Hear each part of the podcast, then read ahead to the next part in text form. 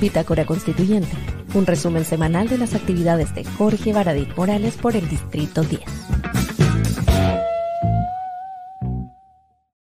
Hola Chile, hola a región metropolitana, hola Distrito 10, hola mi casa, hola mi mamá que seguramente me debe estar viendo. Este es parte del proyecto Transparencia, Probidad e Información que como constituyente puse en mi, programa. Entonces, esta es una manera eh, didáctica, más entretenida de comunicar semana a semana lo que está ocurriendo con esta convención constitucional. Vamos a comentar lo que pasó esta semana número 9, el 30 de agosto al 3 de septiembre, que fue una semana piolita, que le llevó fanáticos religiosos, le llevó amenazas, un montón de cosas raras, como toda esta semana increíble que ha tenido agosto, ¿no? Yo en Twitter comentaba que bueno que terminó agosto porque septiembre es un mes más piola, sin fechas que nos dividen ni problemas eh, que enfrentar, ¿no? Salvo un par de, fechas por ahí. Eh, un saludo a Cristian, que está desde Coelemu, a Rodrigo, a José, que ya están arriba. En Instagram tenemos muchos corazones de mi primo querido, Fernando. Hola Fernandito, ¿cómo está?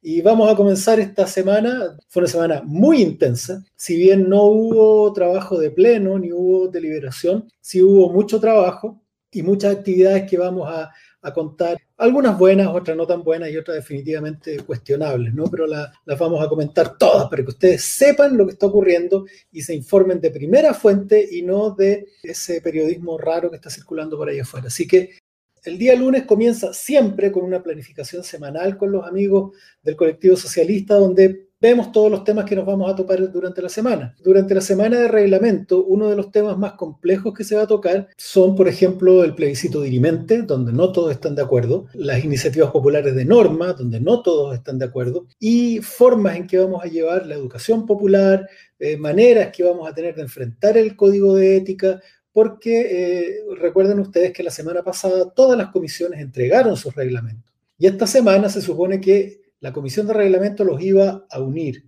pero se tomó otra decisión y solamente va a unir algunos de esos reglamentos y va a dejar como reglamentos independientes al de participación, al de mm, creo que descentralización y otro que no recuerdo muy bien. Ahí, ahí les, voy a, les voy a informar mejor. El día partió con un punto de prensa eh, para la conmemoración del Día del Detenido Desaparecido.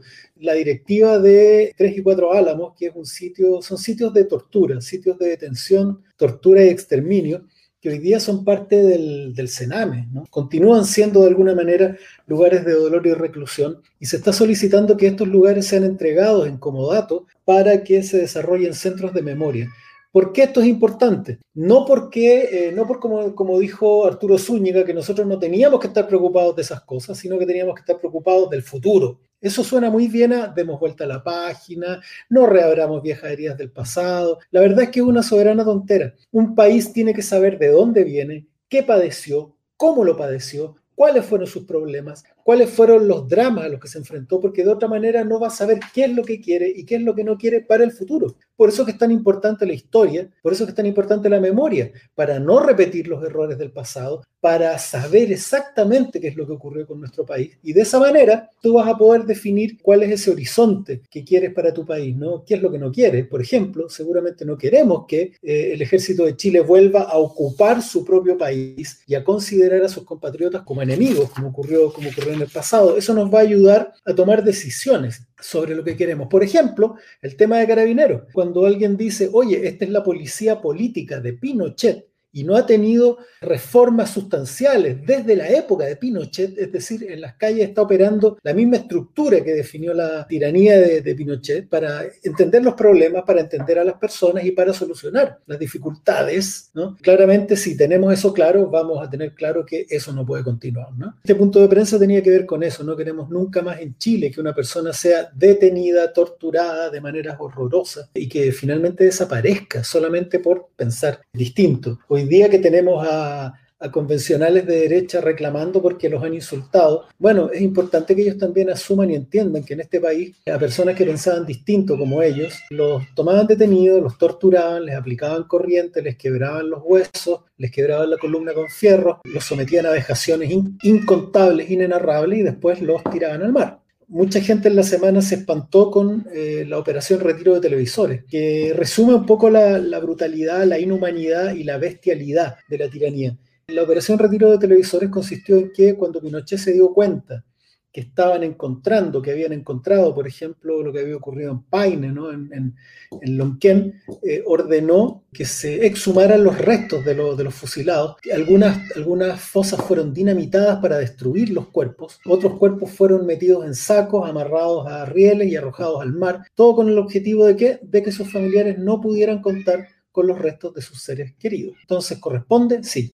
Tuvimos también reuniones en la noche, terminamos, no sé, 10 de la noche en, eh, con el colectivo también, para definir cómo se iba a enfrentar la semana en, en términos de, reglamento. Eh, eso que escuchan al fondo no es una sirena, es Mozo Mocito que no se queda callado jamás. Lo, lo, vamos, a, lo vamos a contar porque es el secretario. Eh, este día del detenido desaparecido es relevante, es importante que el país lo tenga en mente. ¿no? no es bueno dar vuelta a la página, uno tiene que leer el libro completo. Y ese día tuvimos algo que decir junto a familiares de, de, detenidos desaparecidos y a las personas que administran esta organización de 3 y 4 Álamos. Vamos con ese video. Estamos haciendo el lanzamiento de una campaña para lograr liberar el campo de prisioneros y centro de secuestro de 3 y 4 Álamos, que fue eh, durante la dictadura cívico-militar un campo de concentración de presos políticos y de secuestro. Hubo un tiempo en que la vida de las personas no valía nada la vida de los niños, de las mujeres, no valía nada. La humanidad ha luchado durante cientos de años para alcanzar niveles efectivamente de humanidad. Los derechos humanos, la idea de que somos todos iguales, la idea de que cada vida vale, es una idea nueva en la historia de la humanidad. No tiene más de 200 años, 200, 300 años. Es una idea frágil que requiere ser transmitida y recordada porque basta una generación que lo niegue Basta una generación que busque las razones perfectas para que esto no sea aplicado, para que se desate el horror nuevamente. El nunca más es algo que se tiene que renovar día a día. Los sitios de memoria ayudan a que la sociedad no olvide en qué consiste este horror. Es necesario que la sociedad empatice, que sienta el horror en la piel de nuestros compañeros y compañeras, el, dolor la angustia y la soledad que vivieron compañeros y compañeras por pensar distinto. Es necesario que la sociedad se horrorice sobre lo que ocurrió para que no vuelva a ocurrir. La memoria es frágil, hay que renovarla. Tres y cuatro álamos son fundamentales en este esfuerzo. Muchas gracias.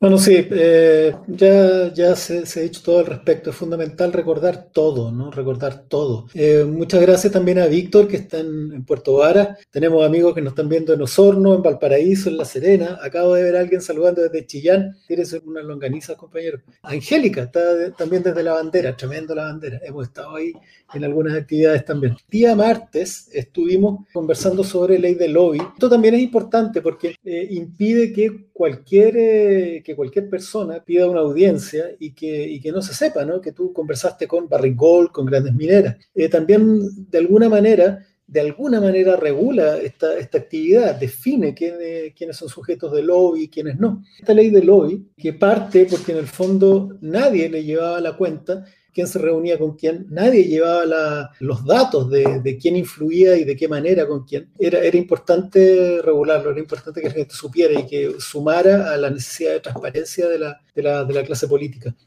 También estuvimos trabajando en el reglamento de participación y nos reunimos con estudiantes de los espejos en la tarde. Acá en la foto ustedes ven, había profesores, habían eh, directoras, habían alumnos. Estuvimos conversando mucho rato sobre educación, sobre inclusión también. Había una profesora de educación diferencial y ahí yo creo que es importante recalcar ese punto que yo les conversé la semana pasada. La sociedad ya no tiene que ver nunca más a las personas como en falta de algo, discapacitadas para algo o con carencias o personas que son menos que otras. No, no son las personas, es la ciudad y la sociedad la que está mal.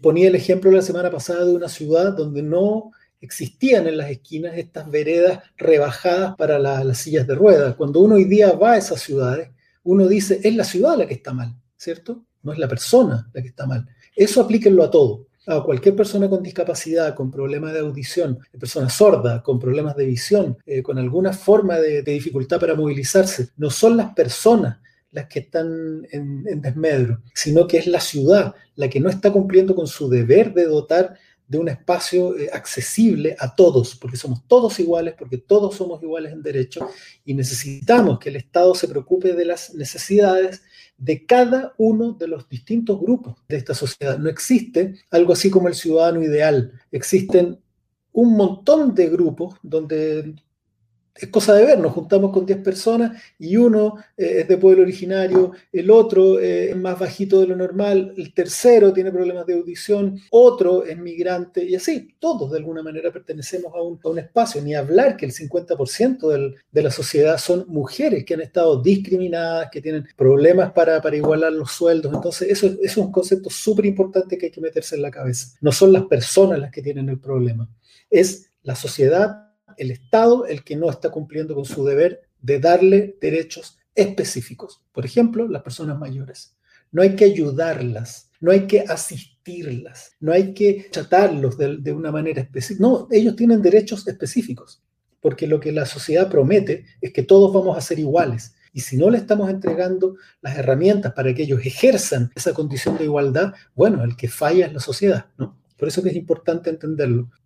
El día miércoles ya empezamos en, onda septiembre, llegó este mes tranquilito, ¿no? Donde está el 4 de septiembre, que es el aniversario del triunfo de la Unidad Popular y de Salvador Allende. El día 11, ni hablar, y por supuesto después el 18. Y eh, el 18 también a un mes del el aniversario del estallido.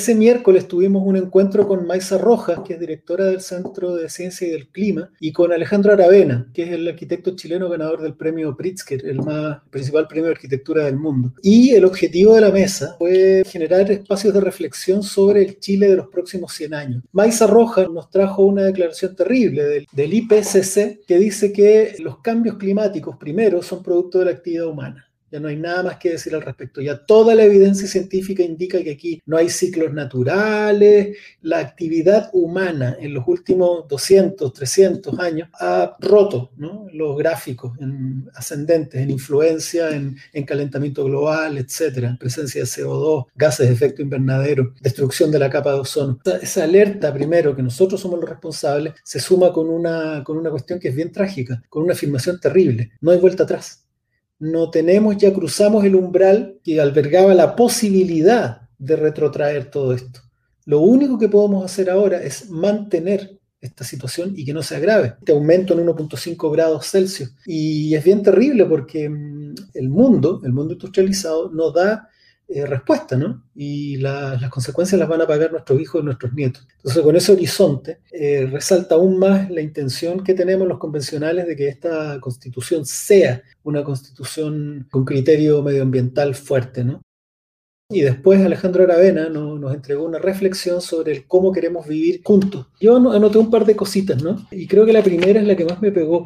Él dice como primera eh, condición para vivir bien juntos, es ser bien intencionados, sin querer ser inmaculados.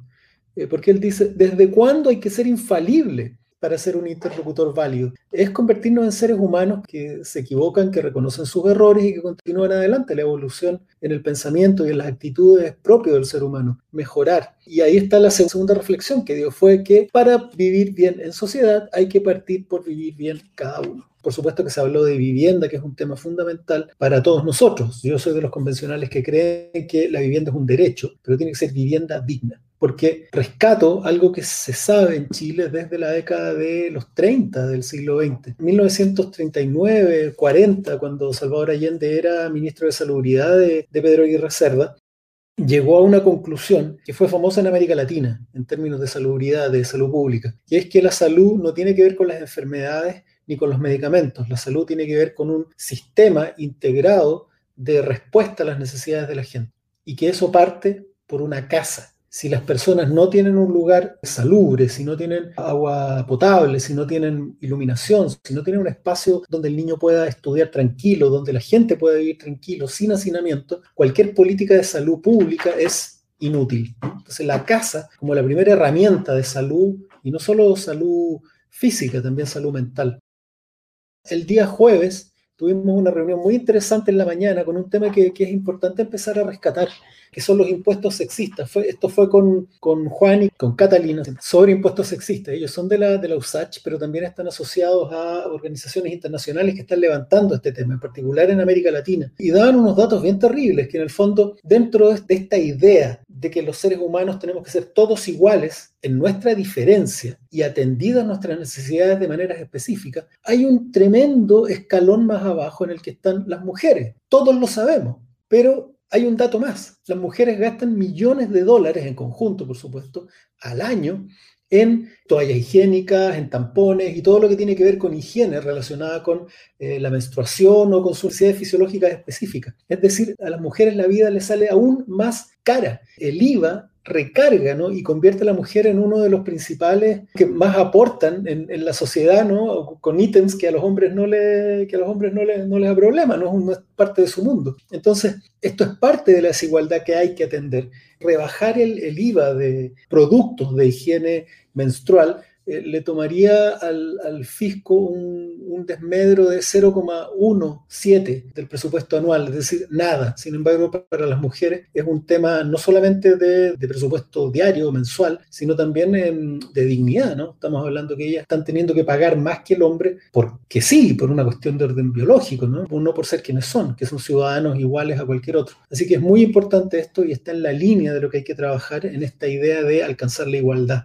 Cuando a ti te preguntan de qué se trata el socialismo, el socialismo se trata de igualdad, se trata de que todos estén en las mismas condiciones, que no haya mejores ni peores, eh, lo que no significa que no haya personas que se disparen con su mérito y su trabajo y que, que consigan más cosas. Se trata de que exista un suelo de dignidad común y que las personas tengan derechos básicos, que todos tengan las mismas oportunidades, las mismas condiciones, porque si no se genera desigualdad, se genera diferencias de clases, se, generan círculos de pobreza, se generan eh, desigualdad, discriminación, niños que nacen y ya saben que el resto de su vida van a ser pobres, cuestión que es terrible. Personas que nacen en ciertos lugares y ya saben que no van a poder conseguir ciertas cosas.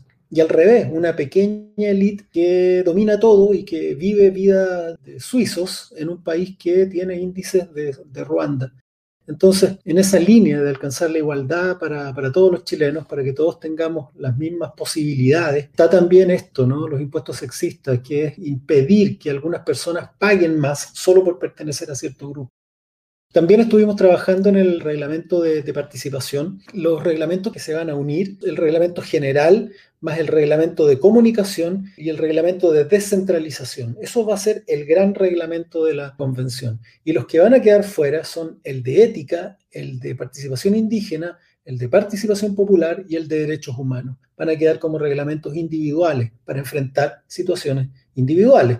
La participación está propiamente relacionado con la escritura de, una constitución, sino que es orgánico, se dice, ¿no? Que es, una, es un tema que está relacionado con la forma en cómo la convención eh, hace participar a las personas. Lo mismo la participación indígena.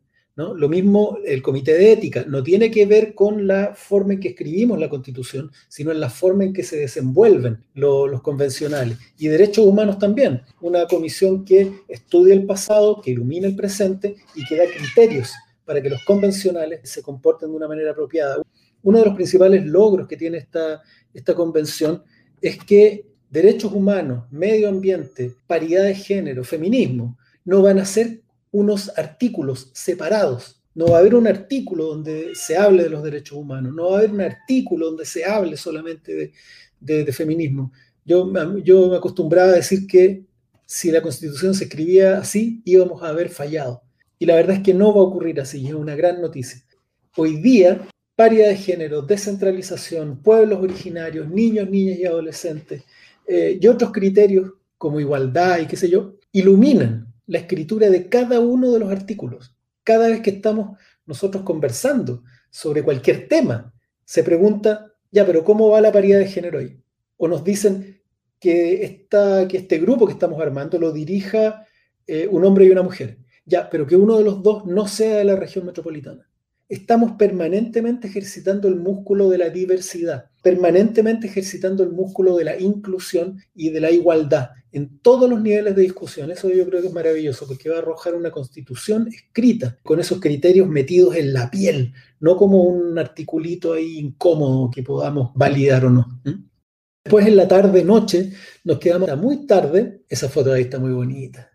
¿Saben por qué es bonita? Porque mm, ahí hay gente de universidades públicas, hay personas de iniciativas privadas, personas de iniciativas financiadas por el Estado, hombres, mujeres, jóvenes, personas con, con canas, todos ad honorem. Estamos ahí juntos, profesores de la USACH, profesores de la Universidad de Chile, gente de, la, de Democracia Viva, del Observatorio para la Nueva Constitución, de Plataforma Telar, de Constituyo, eh, el Harry Potter que está ahí con lentes de Constituyo, y Ciudadanía Inteligente, un montón de, iniciativas que quieren colaborar en la conformación de esta plataforma digital, que es un, es un verdadero desafío informático, es un desafío político, la construcción de una plataforma digital que sea capaz de coordinar a las asambleas de Chile su deliberación para la entrega de mandatos, actas que estén justo antes de la deliberación en sala. Es decir, vamos a estar más o menos en tiempo real recibiendo la deliberación de las personas y bajándolas a la discusión en, sala, con una idea política que personalmente me he puesto como desafío, que es la de que siempre esté presente la deliberación popular al momento de discutir eh, yo creo que, vamos a llegar, quizás no al, ideal, pero vamos a llegar muy lejos en esto y sería inédito. Regularmente las plataformas digitales y los mecanismos de participación se realizan antes, de antes deliberan, antes hay asambleas, antes se generan estas instancias y luego se entregan los insumos y se hace la discusión. Nosotros vamos a estar haciéndolo en tiempo real. La semana 1 se discute en las asambleas lo que va a discutir la constituyente a la semana siguiente.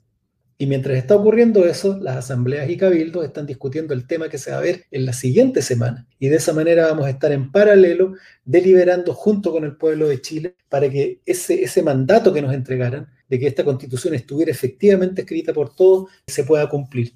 La gente que está ahí está haciéndolo con un entusiasmo ciudadano, cívico, republicano, que es de verdad maravilloso. Es muy emocionante.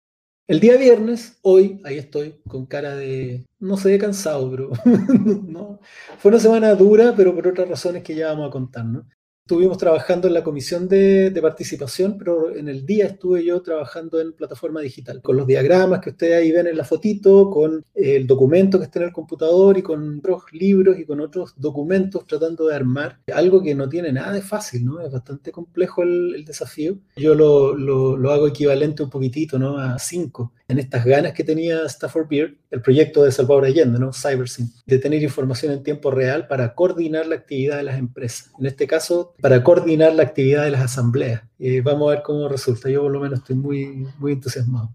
Mañana tenemos dos actividades muy bonitas. Primero, el Cabildo en la Plaza de Teresa Salas, donde vamos a estar conversando ahí cara a cara con, los vecinos, en Clemente Fabres con Julio Prado, como parte del despliegue natural que, tiene que tener cualquier constituyente de estar permanentemente conversando con, las bases. Esto también tiene un, grado de, Es una cuestión bastante inédita, el nivel de participación y de contacto con el pueblo que está teniendo la, la convención constitucional. Eso es maravilloso, son muy buenas noticias. Y como mañana es 4 de septiembre, a las 11 horas vamos a tener una, actividad donde nos vamos a presentar como colectivo socialista. Colectivo socialista, como ustedes saben, hay militantes, hay personas independientes de ciertos sectores, hay otros independientes rabiosos como yo, pero que adhieren a las ideas del, del allendismo.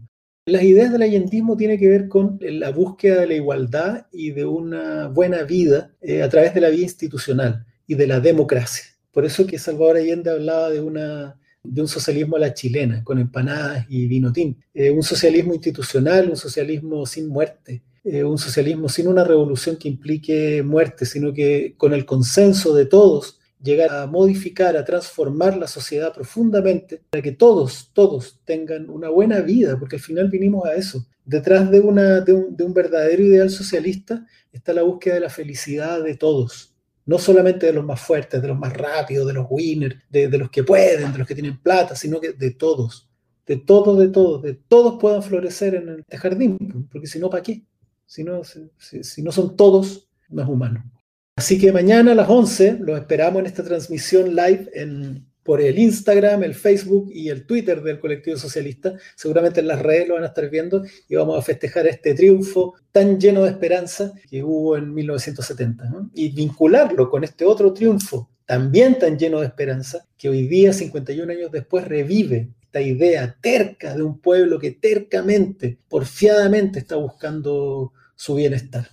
Ahora le tenemos a este bicho este bicho que, anda ahí en, en, los árboles y, en, entre medio de, las columnas de la, convención y del ex congreso que les va a contar unas cositas sobre lo ocurrido esta semana. Así que dale, Juanín, con la ardilla. Esta es la breve historia de un bypass fallido.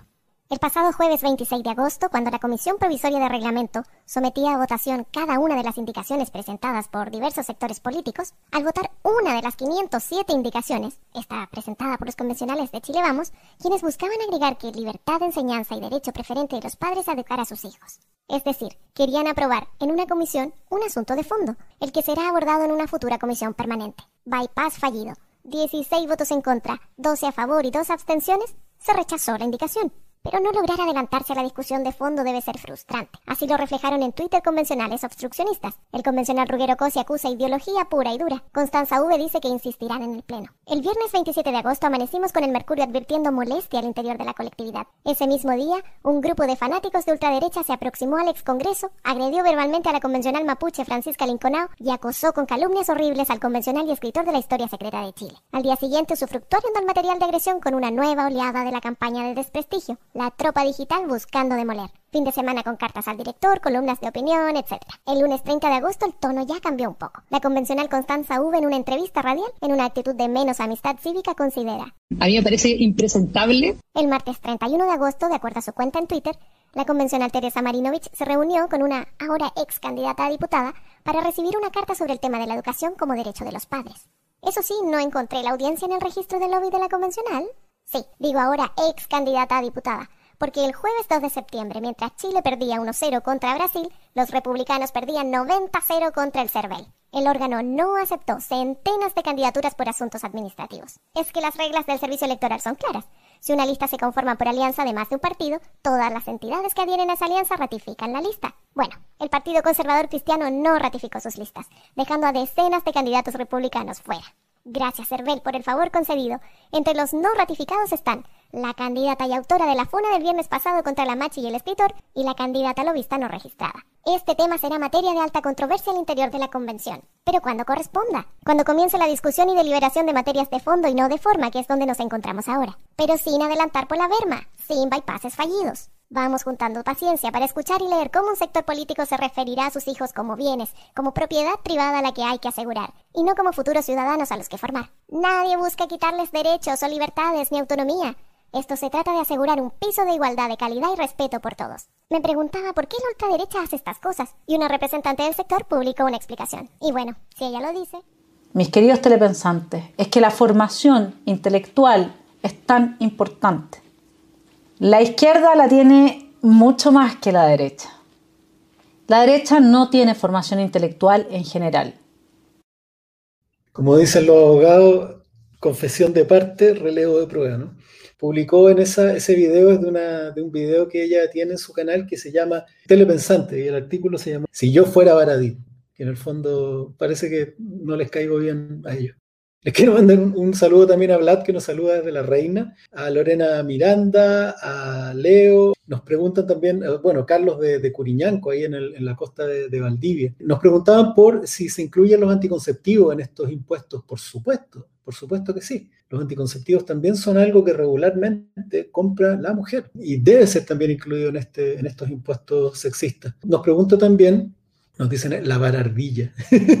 También nos pregunta si las firmas para las propuestas ciudadanas de ley, cómo se van a registrar. Eso es algo que todavía se está conversando, pero la propuesta que hoy día está puesta, que hoy día está presentada en la mesa, es que eh, las personas tienen que presentar un articulado, como yo les decía la, la, semana pasada, ¿no? Un articulado, es decir, una idea, un sueño, un deseo, una proposición convertida en lenguaje abogadil, abogadístico uno va a poder contactar a través de la plataforma digital o de otros medios, va a poder contactar a un, a un equipo de abogados que les va a poder ayudar a convertir eso en un articulado. Después se va a subir a la plataforma digital, pero tú te vas a tener que haber inscrito previamente en un registro de la convención. Así como tú te inscribes en Twitter o en Facebook, también vas a tener que entrar a un lugar donde vas a tener que poner tu nombre, datos para tener una, una cuenta esta plataforma digital. Y así vas a poder subir las iniciativas populares de norma, así se va a llamar, iniciativas populares de norma. Y una vez ahí,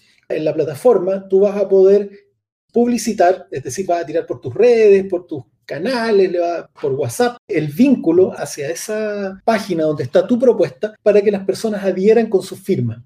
Todos esos procedimientos están en revisión. Hay quienes dicen, claro, que puede ser la clave única, hay otros que dicen no, que tiene que estar apoyado por otros mecanismos, eso, eso en su momento se va, se va a establecer, pero lo principal es que tú vas a tener una página donde está tu propuesta, ojalá explicada en sencillo para que la gente entienda bien y el lenguaje abogadístico no maree, y al lado un, conteo, un conteo de donde tú puedes hacer clic, incluyes tu firma, tu registro apoyándola y un conteo de cuántas van. Si tú llegas a 7000, tienes derecho a que sea discutida en la comisión correspondiente, si es de salud, en la comisión de salud. Y después, si sumas 15000, tu propuesta puede ser no solamente va a tener que ser discutida en la convención, sino además votada.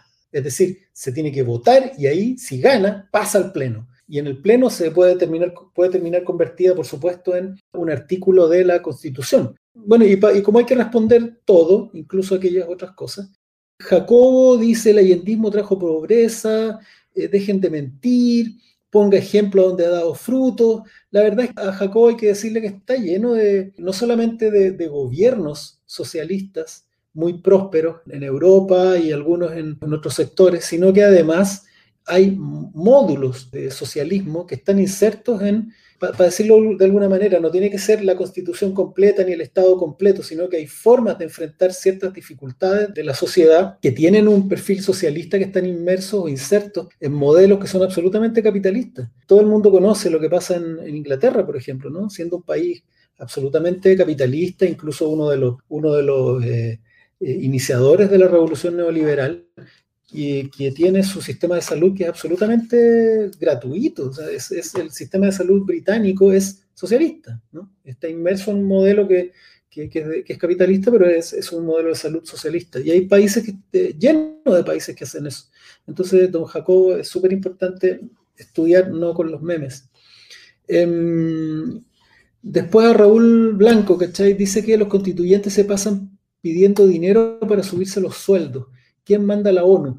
Bueno, hay que decir que em, los, anti-ONU, los famosos globalistas, andan por ahí con los terraplanistas. La verdad es que cambiaron a los Illuminati, cambiaron a los, a los masones y todas estas organizaciones de sociedades secretas por la ONU. Hoy día todo eso, los reptilianos, los Illuminati, ahora son la ONU. Y, y la verdad es que, como decía la semana pasada, la ONU es muy importante. Gracias a la ONU eh, se han defendido o, se han em, hecho tratados internacionales que son fundamentales para el desarrollo de la, de la humanidad toda, incluido, pues, ni hablar de la Declaración de Derechos del Hombre, los derechos humanos. Em, y, y, para decir que ellos, para responder, eh, para responder si pasamos pidiendo dinero para subirnos los sueldos, eso, don Raúl, es mentira. Nadie ha pedido subirse los sueldos nunca. El sueldo de la constituyente, de hecho, fue impuesto por Sebastián Piñera. Nadie, y lo, por favor, busque, nadie nunca ha pedido aumento de sueldo. Lo que se hizo fue solicitar una redistribución de las asignaciones. Y lo que hizo ahora la, mesa de Elisa Loncón y Jaime Baza también es son reasignaciones de platas que están. Aquí la billetera, el volumen de la billetera no ha cambiado. Lo que ha cambiado es cómo se redistribuye. Por eso cuando sale un, em, diputado de derecha diciendo que nos estamos subiendo el sueldo, está, mire, míreme la boca, mintiendo, descaradamente, mintiendo. Cualquier persona que dice que no hemos subido el sueldo, miente, es mentira. Cualquier persona que dice que hemos aumentado las asignaciones, miente, es mentira. La, billetera es la misma, solo han, han cambiado las formas de o se le han quitado atribuciones al gobierno para comenzar a administrarlas o para que las administre la propia convención. Nada más. Em, Tenemos una pregunta de Salvador que dice que cuando envejecemos aumentan mucho los gastos. ¿Se puede discutir este eje? Por supuesto, Salvador, nosotros nos hemos reunido con dos o tres organizaciones de, de personas mayores y también la sociedad tiene que hacerse cargo de esas necesidades, ¿no? Esto se cruza con varios temas, con el tema de las pensiones, con el tema de la salud, incluso con el tema de la vivienda. Las personas mayores, al igual como las personas sordas o las personas con alguna discapacidad o las mujeres o los pueblos originarios, tienen que tener formas de ecualización de sus derechos para alcanzar la igualdad. Esto es como el típico ejemplo de un tipo muy alto parado al, lado de alguien bajo y de alguien muy bajo viendo un partido a través de un muro. A la persona mediana se le va a pasar un cajón de manzana, un cajón, cajón de manzana digo yo, pero un cajón para que se suba y vea. Y al más más chiquitito se le va a pasar una escala para que suba y vea. ¿Por qué? Porque el que es alto ya no tiene necesidad de gastar nada para poder ver el partido. ¿no? Entonces tenemos que ecualizar para que cada persona en sus aspectos más críticos pueda ser apoyado para que alcance esa igualdad, que es el deber del Estado. Ojo, es deber del Estado. Wendy Chadwick, mi amiga de hace mil años, me preguntaba si cualquiera puede convocar a cabildos en la, plataforma. Claro, por supuesto. En realidad van a haber dos tipos de asambleas y cabildos. Los autoconvocados, las personas están hoy día funcionando. Lo único que tienen que hacer es inscribir en la plataforma digital de la convención, inscribir sus eh, asambleas y cabildos. Y las municipalidades, la convención va a promover la creación de asambleas y cabildos ahí donde no hayan. Cuando las personas se inscriban, van a hacerlo, por ejemplo, todavía no está definido del todo el proceso, pero un responsable inscribirse con sus datos poniéndole nombre, ¿no? Es decir, esta es la asamblea número 4 de la cuadra no sé tanto de San Joaquín. Y con una lista de, un número que se está discutiendo, 10 personas para que no cualquiera diga, sí, claro, yo tengo una asamblea de 500 personas que quiere restituir la pena de muerte. No, tiene que haber a lo menos 10 personas para indicar ya que es un volumen detrás el que está opinando lo que opina. Pero todas siguiendo ciertas reglas que no tiene que ver con coartar la libertad, sino que reglas que van a permitir que se pueda sistematizar, ordenar y llevar a la discusión de manera más rápida. Pero todos van a poder estar ahí. Bueno, tenemos gente que nos está saludando ya de Vlad dice dónde se le manda la cerveza al cervel. eh, Iván nos saluda de Coquimbo. La verdad es que estamos muy contentos porque nos están viendo hoy día desde un montón de lugares, La Serena también, de Basilea, Suiza. Así que un, abrazo grande a todos y vamos, vamos a seguir. ¿Qué se viene en septiembre? Septiembre es un mes donde vamos a estar dándole como caja al reglamento y término de la construcción de la institucionalidad y seguramente a finales, mediados finales ya vamos a estar comenzando a hincarle el diente a la, a la, a la constitución misma. Así que tienen que empezar a prepararse, a afilarse los dientes para comenzar a, a hincarle el diente a, esta, a, este pedazo de bistec que va a ser escribir la, la nueva constitución. Esto va a quedar, por supuesto, disponible en YouTube, en, IGTV de Instagram, en eh, Twitter, para que cualquiera pueda revisar este tipo de, información. Pero también ustedes pueden seguir a La Neta, a Contexto Factual, a Geragor o a Mr. Wolf.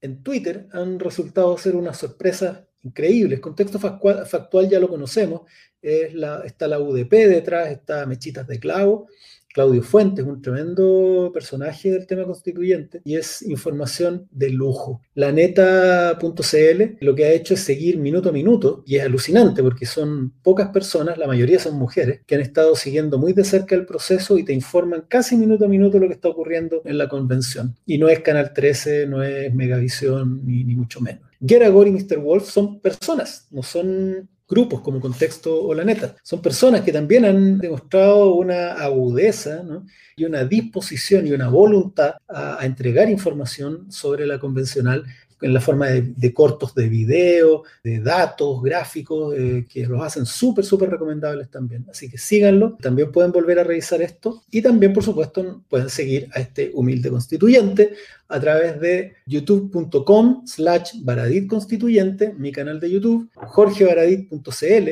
que es la página web donde ustedes van a encontrar toda la información, noticias, datos, calendarios y qué sé yo.